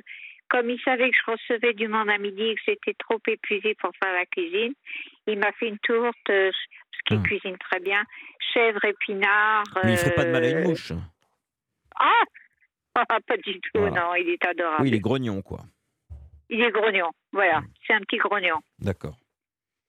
Bon, bah, ça va, ça. Et donc, euh, lorsqu'il a appris euh, que vous étiez frappé euh, de cette maladie, euh, quelle a été sa Je ne réaction lui ai pas dit. Oh non Je ne lui ai pas dit. Mais ça, ça, ça je, je vous dis, on se dit tout, on peut discuter. Hein. Arrêtez, arrêtez avec ça. Je comprends. Enfin, ça vous regarde, et bien sûr, on, on discute. Donc, on a le droit d'échanger des mots et vous, finalement, vous ferez bien ce que vous voudrez. Moi, je n'ai aucune influence sur votre vie. Mais on a le droit de discuter. Mais je ne suis lui pas ai d'accord. servi, euh, je lui ai servi la sauce fibrome euh, pour Ben, je trouve ça pas bien. Pas, pas moralement. Ouais, c'est pas bien, Mais pas non, mais c'est pas une question vrai. morale. C'est une question Ouais. de. C'est beaucoup plus. Je vais vous donner une réponse qui est presque plus cynique euh, que morale. C'est qu'en fait, la vérité, c'est toujours mieux, surtout que vous remplacez un cancer par un fibrome, ça n'a aucun intérêt. Même euh, quand on est. euh, comment dire Quand on cherche l'efficacité plus que la moralité, il n'y a rien de mieux souvent que la vérité. La vérité, c'est la chose la plus simple. Souvent, elle coûte au moment où on la dit, on la révèle, mais ensuite on est libéré d'un énorme poids. En plus, vous passez, Oui, vous- oui, vous oui, passez- oui, oui. à, à la limite, votre mère, ok, elle n'a pas besoin d'interférer, on s'en fiche. Mais l'homme que vous aimez et qui vous aime, il a quand même le droit à la vérité. Euh, ben, je comptais lui dire demain. Ah oui, Je franchement. comptais lui dire demain. Franchement. Ouais, ouais, ouais. Ah Il- je comptais lui dire euh, Il demain. mérite quand euh, même de le savoir. Bien sûr. Garder ça bien pour sûr. vous seul, c'est dur, je trouve. Ben, j'ai ma meilleure amie qui est venue aujourd'hui, je le lui ai dit. Voilà. Dites-le à votre. Ben non, parce que votre meilleur ami, c'est votre amant. C'est non, mais je- votre meilleur ami Voilà, homme. mais amie féminine. Oui, amie votre. Oui, féminine. d'accord, mais votre ami fait- masculin, et si c'est votre meilleur ami, il a le droit de le savoir. Oui, tout à fait, il a le droit de le savoir. J'attends, euh, peut-être pas demain parce que ça va être son anniversaire, mais dans de, je me fais opérer mercredi et euh, je compte lui dire jeudi, quoi. Voilà. Ah, après l'opération? Voilà, j'attends l'opération. Bah, moi, je lui aurais dit avant. Moi, je lui aurais dit Ah. avant. D'accord. Bon, bah écoutez, Parce je vais que. dire. Parce Je que. suis votre conseil. il vous en voudra jamais de d'entendre la vérité, même si c'est le jour de son anniversaire. Par contre, il comprendra pas pourquoi vous avez attendu, parce que il va, il va, il va se dire mais pourquoi euh, elle n'a pas confiance? Mais euh, la vraie preuve d'amour, c'est pas de l'épargner, hein, c'est de lui faire partager. Oui, oui, oui. Lui, peut-être qu'il adorera vous aider, vous accompagner, et peut-être que vous le privez d'un grand Bah, moment humain. écoutez, je vais vous dire une chose. Là où vraiment euh, il y a eu un ciment très fort qui s'est lié entre nous, euh, je me suis euh, fracassé euh, la cheville, hein, j'ai eu la cheville, j'ai deux broches.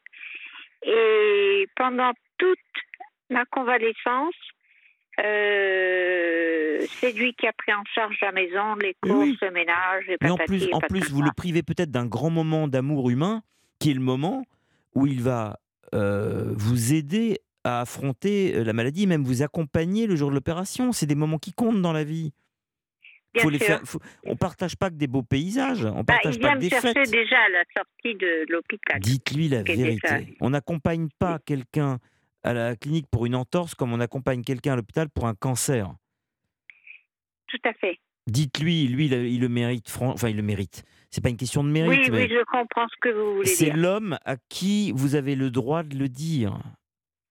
Voilà. J'ai pas dit que vous devez, c'est pas un devoir, mais euh, ça va vous faire du bien de lui dire et ça lui fera plus de bien de l'entendre maintenant que de l'entendre après l'opération. Oui. Oui, je vais le lui dire. Je vais le lui dire. De toute façon, moi, je- sinon, de toute façon, je l'appelle et je lui dis donc. euh,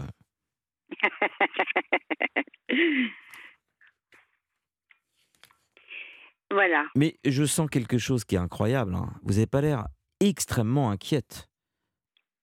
Aussi, croyez-moi. Donc vous vous réfugiez, vous vous réfugiez un peu dans l'humour. Oui. Ce ton badin, ce ton badin euh, dont vous faites montre là est un ton en fait qui vous permet aussi de tenir le coup. Tout à fait. L'humour m'a toujours sauvé de tout. Euh, la musique m'a sauvé de tout. Euh, en me réveillant, là, j'ai écouté les choristes. Et euh, c'est là où je vois que je suis particulièrement en, en difficulté. C'est si beau que j'ai pleuré. Mais C'est si beau que j'ai pleuré. euh, il y a quelque chose chez vous qui m'interpelle. Oui, dites-moi. J'ai l'impression étrange que comment dire vous slalomez entre des comment dire vous slalomez entre des pics des blocs des blocs. Vous slalomez entre des blocs. Il y a le bloc votre mère il y a le bloc cancer.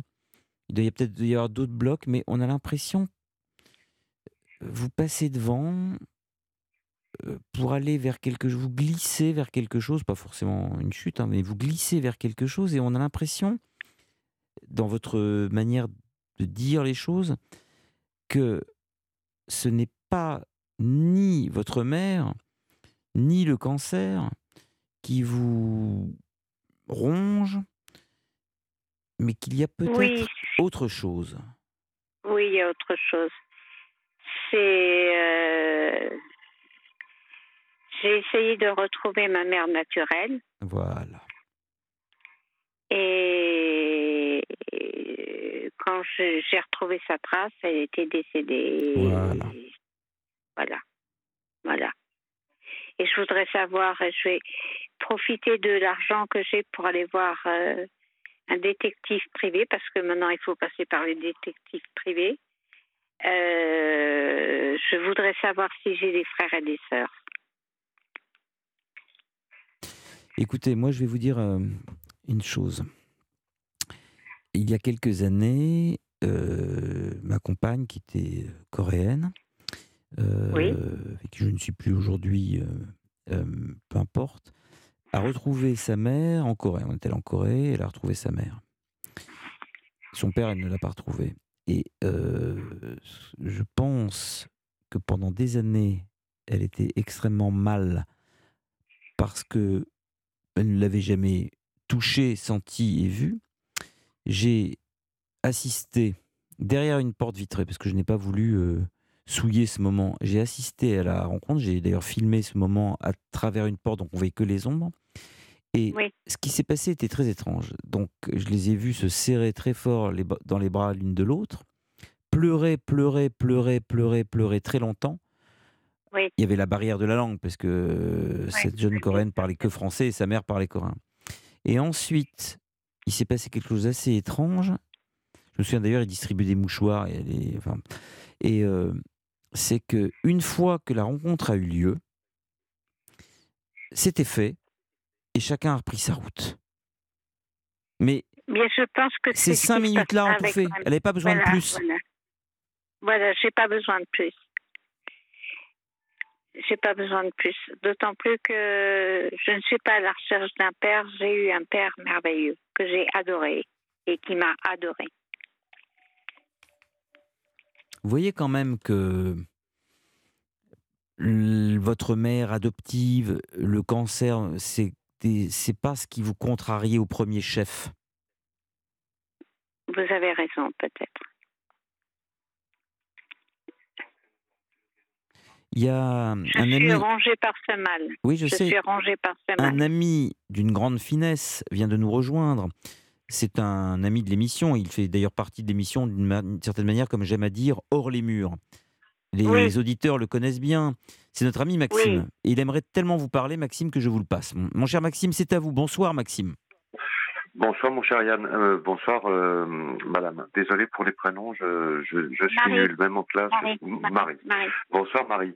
Euh, Bonsoir, bah, je, me suis per- je me suis permis d'appeler parce qu'effectivement dans, dans votre voix, je, Yann l'a cer- l'a cerné lui-même, on sentait qu'il y avait quelque chose. Bien sûr, le cancer de l'utérus, rien que le mot, ma mère a eu un cancer du sein, quand on lui a annoncé le mot, bon elle l'a eu, ça fait 20 ans, elle s'en est remis.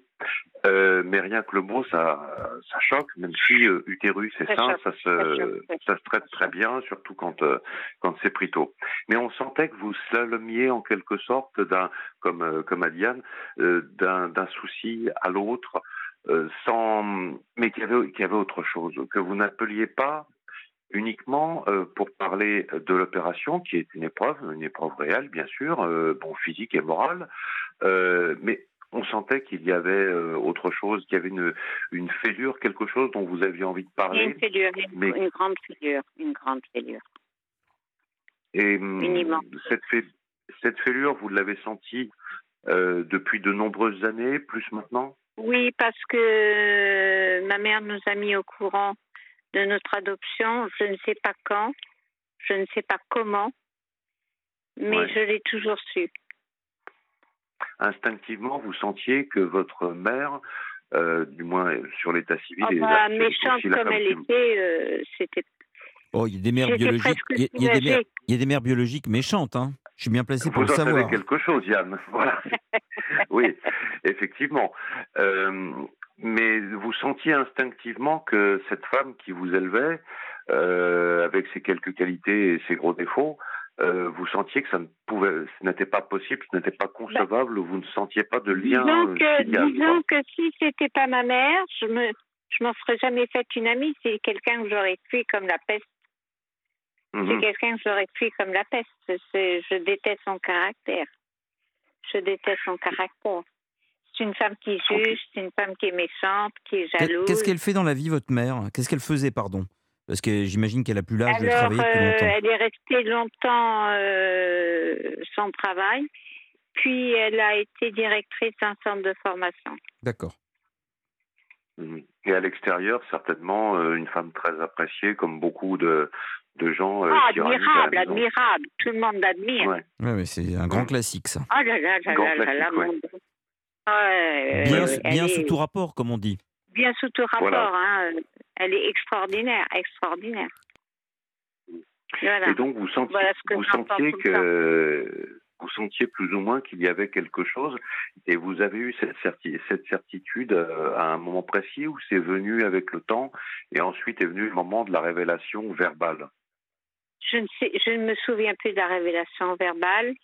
Euh, ce que je peux vous dire euh, euh, qui m'intrigue au plus haut point, c'est que je n'ai aucun souvenir de ma mère enfant. Euh, je- des souvenirs de beaucoup de, de papa, euh, des voyages qu'on a fait, euh, de conversations qu'on a eues, de partage, mais je n'ai aucun souvenir de ma mère, aucun. Un peu comme si vous aviez occu- occulté ce personnage Vous avez- qui... euh, Vous avez été adopté à quel âge. Marie? Euh, J'avais neuf mois. Ah, D'accord. Ah oui, donc tout bébé, oui. Donc euh, normalement, vous, Oui, vous oui, auriez oui, pu oui, oui. avoir les mêmes, le même, euh, les mêmes souvenirs, euh, mais non, non, non, non. ouais. Non, non, non, non, non, j'avais neuf mois. Et ça fait longtemps que, que vous avez envie de, de retrouver votre, euh, enfin vos parents, tout au moins votre mère biologique, de, Ben, de, de savoir vos euh, racines. mais j'ai retrouvé une tombe. Voilà. Elle est morte, elle est, elle est morte quand? En, en 1994. Ouais, quand même. Et vous avez. Ouais. Quand est-ce que la tombe, vous l'avez retrouvée? Oui, j'ai retrouvé Mais la quand, tombe, euh, ouais. quand est-ce que vous avez su euh, euh, qu'elle était morte? Alors, euh, je l'ai su en 1996. Ah, à à deux ans près, euh, vous Ah oui, à pouviez la deux ans rencontrer. près, quoi. Deux ans près, ouais, à deux ans près. Je suis allée là où elle a vécu. J'ai rencontré le compagnon avec qui elle vivait, euh, qui était un monsieur qui parlait à peine le français. Euh, mais quand j'ai vu dans quelles conditions elle vivait, je me suis dit, euh, oh, Ah, vous avez, Dieu. vous avez su donc pourquoi elle vous a abandonné? Oui. Quelle était la Oui, oui. raison? Oh bah écoutez, elle habitait un hôtel sordide euh, avec une porte qui fermait même pas. À J'ai Paris demandé de quoi elle était morte. On m'a dit ah c'est les nerfs, c'est les nerfs, c'est les nerfs. À Paris, elle était? Elle, elle était à Paris dans le 10e arrondissement Donc, de Paris. à, Oui. à- à côté de J'ai chez vous j'ai eu sa photo, j'ai eu sa photo. La ressemblance est frappante et ça, ça m'a fait du bien. Hmm. Ah oui. Donc c'est- ça doit faire bizarre de savoir que vous avez peut-être, cro- enfin vous étiez dans- à quelques encablures. euh, Oui, à, deux- à deux ans près, je l'ai croisé quoi. Non mais je veux dire par là que même dans Paris, puisque vous étiez à Paris, euh, vous étiez dans la même ville qu'elle pendant toutes ces années, pendant Voilà, pendant c'est ça. 35 ans. Voilà, c'est ça. Et vous avez su quelle profession elle exerçait, si elle a eu d'autres enfants non? Oui, elle était câbleuse. Je n'ai Mm. jamais réussi à comprendre si elle avait eu d'autres enfants. Je ne sais pas. Ah. Vous aimeriez creuser un petit peu dans, dans ce sens-là ou... Oui, oui, oui, oui, oui, oui, oui, oui, oui. Mais son Ouais. compagnon, il vous a dit quoi sur elle? Il la connaissait depuis longtemps? Écoutez, c'était un monsieur arabe qui parlait très mal le français. J'ai eu toutes les peines du monde à converser avec lui. Vous auriez pu prendre un interprète. Oui, c'est ce que je Vous pensais. avez raison, mais j'ai laissé tomber parce que vraiment c'était trop sordide. Et il avait peut-être pas envie de parler de ça en plus, lui. Il avait aucune envie de parler de ça. Elle Et le connaissait. Pardon Maxime, pardon Maxime, elle le connaissait depuis longtemps Par ce contre, monsieur euh, je vis, euh, j'ai repris mon, mon- le prénom qu'elle m'a donné. Ah, d'accord. Oui. Et euh, euh, juste une question, ce monsieur euh, euh, qui vivait avec elle, il vivait avec elle depuis longtemps? Je ne sais pas. Et il a rien voulu vous dire, oui, d'accord, d'accord, Voilà. d'accord. Elle n'aurait pas des frères et sœurs, non, euh, votre maman biologique? Ben justement, je voudrais creuser et savoir un petit peu. Je vais me servir de l'argent que j'ai touché pour. euh, Vous connaissez, vous, vous connaissez son nom de famille, Oui, oui, oui. donc vous pouvez faire effectivement des, des recherches. Oui, oui, oui, oui, oui, oui, oui, oui, oui, oui, oui.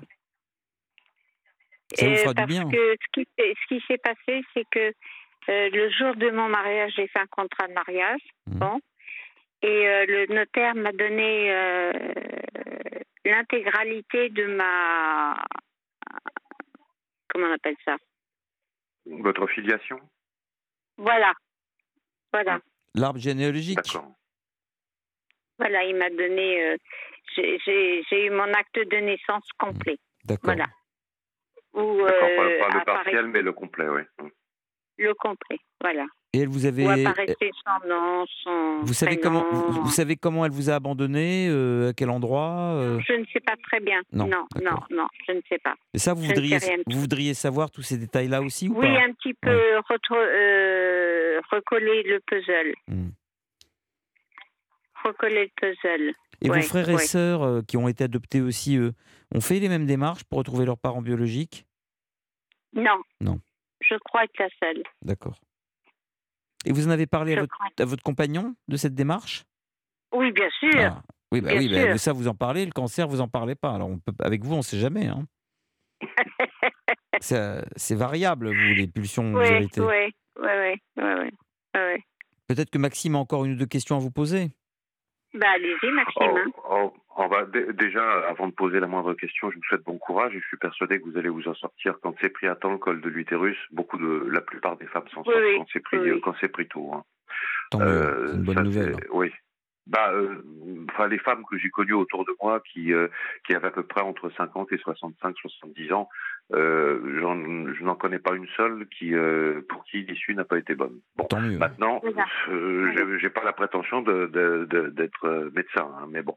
Non, mais quand je vois dans quel voilà. Il faut aussi comprendre euh, mon désir de de de de de, re- de, de prendre cette rente euh, qui euh, que ma mère a contractée pour moi euh, au plus vite, parce que quand je vois euh, que mon père euh, est devenu complètement gâteux hein, à la maladie d'Alzheimer, il est dans un état Mhm. épouvantable, alors que c'était un grand nabab. Euh, quand je vois comment la vie est courte, euh, j'ai envie d'en profiter, quoi. Vous avez Hein raison. Qu'est-ce qu'il faisait votre père adoptif donc? Il était direct, il était, euh, il avait une société de bâtiments de travaux publics. D'accord. Oui, donc c'est quelqu'un qui a profité des 30 glorieuses et euh, Oui, donc c'est quelqu'un qui avait bien moyens. gagné sa vie. C'est quelqu'un Oui, qui avait oui, les oui, moyens chez vous. Oui, d'accord. Oh là là, ils ont les moyens, oui, Oui, oui, oui. oui, Oui, d'accord. oui, oui, oh oui, oh oui. En tout cas, c'est une c'est une bonne démarche. On a on a tous besoin de de, de savoir euh, d'où on vient. Euh, on n'est pas forcé Voilà, de, de, de voilà. reprendre des liens, euh, même si vous avez des, des demi-frères et des demi-sœurs, vous n'êtes pas forcé de les fréquenter par la suite. Mais on a besoin de savoir d'où on vient. De recoller les soit- morceaux du puzzle. C'est ça. Se recoller soi-même en fait, euh, se reconnecter à ses, à ses racines pour euh, pour euh, pour ensuite pouvoir avancer en coupant le cordon, ce qui ce qui est très paradoxal, mais on a besoin de ça, c'est vrai. Voilà. Écoutez, vrai, Marie, je comprends complètement votre démarche. Marie, euh, j'espère que vous allez nous tenir au courant de la suite Oui, je de vos tiens au démarches. courant, Yann. Mon cher Oui. Maxime, je vous remercie une fois de plus de faire partie de notre équipe hors les murs. Mais, je, Euh, vous, mais je vous remercie également euh, de m'avoir pris. hein. C'est toujours un plaisir de- d'entendre vos analyses intelligentes et subtiles.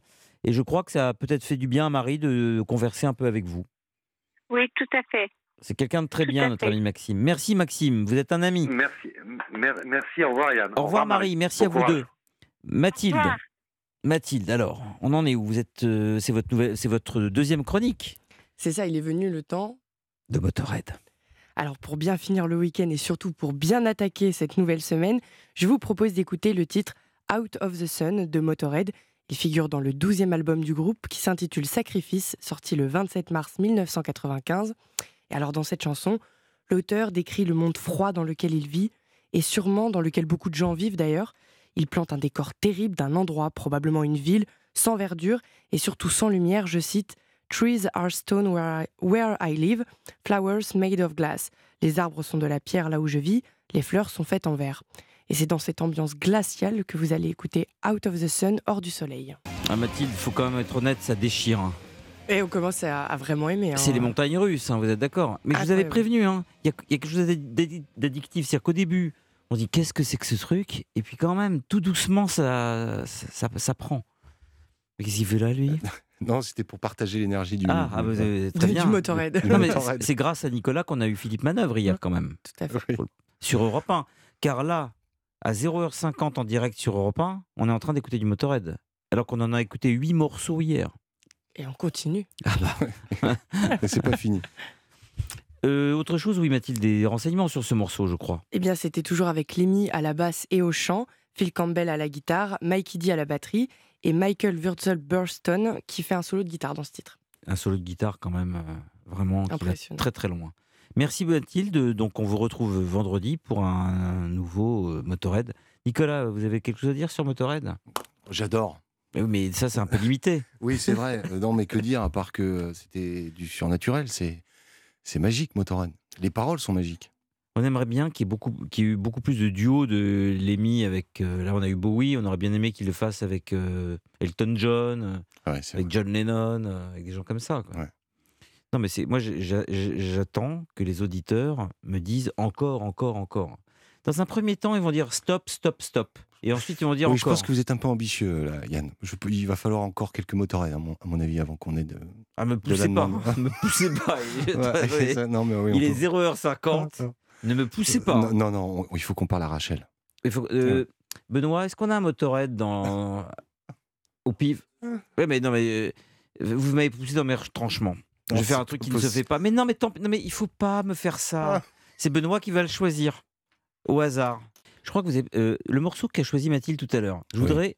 Vous montrer quelque chose dans ce morceau. Benoît, est-ce que tu peux remettre le début Il faut voir à quel moment ça démarre vraiment. Ça commence tout doux et ça démarre sur un contretemps. C'est-à-dire que c'est pas du tout intuitif. Euh, remets le début du morceau de Mathilde.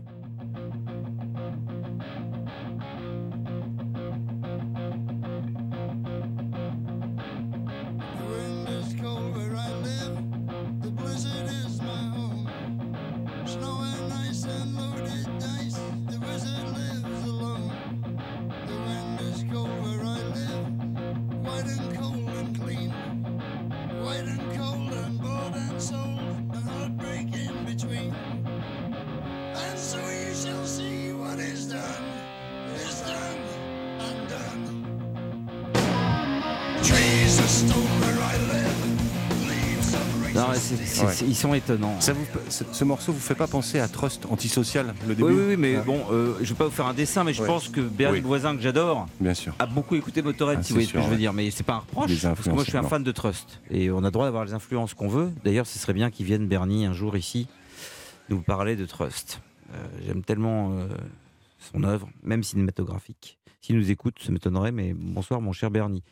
Euh, je suis en ligne avec Raphaël, bien sûr. Euh, euh, Rachel, Rachel, pardon. Rachel. Rachel. parce que euh, je confonds avec euh, un de nos, nos amis de la terrasse. Hier. Euh, ma, ma chère Rachel, il est bien entendu qu'étant donné qu'il est 0h55, euh, nous vous reprendrons d'autorité euh, vendredi et en priorité. Bonsoir, ma chère Rachel. Bonsoir. Bonsoir, bonsoir. Donc, euh, bah, encore hein, pour Motorhead. Ah, Voilà. merci. Ah, voilà, ça, ça fait plaisir. Merci beaucoup. Vous connaissiez Donc, déjà encore. Bah oui, j'ai 51 ans. D'accord. Et vous êtes euh, d'accord que c'est addictif? Totalement. Voilà. Totalement. Et puis, euh, non seulement c'est addictif, mais ça donne une pêche d'enfer. On a. Enfin voilà, moi, ça me, ça me, ça me donne. euh, J'ai l'impression que ça me donne de l'énergie quand on, on- on entend bah, le rock en général. hein, je suis très. euh, et puis, bah voilà, quand on a des morceaux d'anthologie comme celui-ci, avec des morceaux de guitare tels que le, tels qu'on vient de le- l'entendre. Avec là, des solos. Ah, mais c'est magnifique, extraordinaire. Quel bon vent vous amène, Voilà. ma chère Rachel Vous avez une bien agréable Euh, voix, en tout cas. Ben, je vous remercie. Bah, déjà, euh, une pensée pour Marie, parce que c'est Oui. vrai que son témoignage était très touchant, Très. euh, je trouvais. Et, et aussi, effectivement, il y a, bon, bien que ce n'était pas le, le- le- le but de mon appel, mais je voulais faire une parenthèse. Oui. Effectivement, à savoir que bah, ce qui était touchant, c'est de se dire, il y a plein de choses qui m'ont touchée dans ce qu'elle a, dit, mais notamment euh, ce qu'elle avait ressenti euh, de par euh, sa belle-maman, sa, sa belle-mère, qui était une femme a priori bon, un peu odieuse. hein. Et souvent, effectivement, ce sont des gens qui présentent très très bien et qu'il est souvent difficile, lorsqu'on est enfant, de pouvoir faire valoir une vérité qui est la nôtre. Euh, D'ailleurs, euh, là aussi, moi, je connais aussi euh, un peu votre histoire et je lui donne absolument toute sa crédibilité. Je la rejoins parce que c'est aussi du vécu chez moi. Et c'est toujours, euh, c'est toujours, euh, ça fait, c'est- c'est toujours, euh, comment dirais-je, c'est une sorte de souffrance d'entendre tout, le temps euh, les mêmes choses à ce propos, à savoir des enfants qui parlent, qui ont vécu et qui n'ont pas euh, de légitimité. Alors qu'on a toute la légitimité pour le dire, sauf qu'on le dit des années après, et que ces gens-là euh, sont effectivement des personnes irréprochables Toujours. et bien sous toute couture. Donc bon courage à Marie. La pire des choses, quand on est un enfant martyrisé, battu, c'est euh, qu'en Ouais. fait votre parole, toute votre vie est systématiquement mise en doute. C'est donc, tout à fait ça. c'est donc une, Ouais, euh, un sévice. C'est un sévice qui continue éternellement en fait toute votre vie. Je le prends comme ça, moi aussi. Je suis Mhm. tout à fait. Là, je vous rejoins totalement. Je crois que euh, ça, ça, ça tient pas à grand chose et en même temps, c'est énorme de, de, de, de nous rendre cette histoire et de dire ok, euh, voilà, il s'est passé ça et euh, tu as vécu ça. Euh, à partir de là, effectivement, au lieu de ça et qui, pourrait- qui pourrait nous permettre de rebondir et de nous Mhm. reconstruire, euh, eh bien, comme vous le dites, on le traîne toute sa vie. C'est un fardeau énorme alors que ça- ça ne tient qu'à oui, c'est vrai, ça s'est passé. Mais jamais, jamais, jamais, jamais ils ne le diront. Jamais, jamais. Ils, ils- Jamais. ils crèveront avec le truc, euh, mais Oui. ils préfèrent d'ailleurs mourir que de l'avouer. Mais c'est pas grave parce que sûr. oui, mais c'est pas très Bien grave parce qu'il meurt précisément de ne pas avoir voulu l'avouer, donc c'est pas très grave. Je ne sais pas s'il meurt de ça. En tout cas, en Ça dit, ils ont la peau, l'occurrence, ils ont la, ils ont la peau dure. hein. Ben voilà, mais, mais de toute façon, moi, une chose dont je suis convaincue, et maintenant le, le temps joue pour moi, parce que le temps a- a- a- a- joue très longtemps contre les enfants qui ont été Ouais, victimes ouais, de ouais. ça. Et il faut se dire que la, ben, la vie, elle est, elle est faite pareil pour tout le monde. Il y a un début et une fin. Exact. Et euh, aujourd'hui, moi, personnellement, je sais que, euh, voilà, hein, je, je n'aurai jamais la reconnaissance de ce que j'ai vécu. Cependant, ces gens, aujourd'hui, ne me verront pas. Et ne me verront jamais. Et jusqu'à la, Ces à- gens-là. à la fin de ces... Oui, ces gens-là ne me verront pas. Ma chère Rachel, leur- euh, voilà. Je suis désolé, j'ai obligé de rendre l'antenne, mais je vous Oui. promets qu'on commence avec vous vendredi si Nicolas et Mathilde en sont d'accord. Merci Eh ben, Benoît, merci Nicolas, merci. Mathilde. Je vous embrasse très fort, chers auditrices et chers auditeurs. Et vous aussi, ma chère Rachel. Car je crois que vous avez des choses pénibles à nous raconter, mais le suspense, malheureusement, va durer une semaine. Je vous donne rendez-vous sur Europe 1 vendredi prochain. Il est 1h.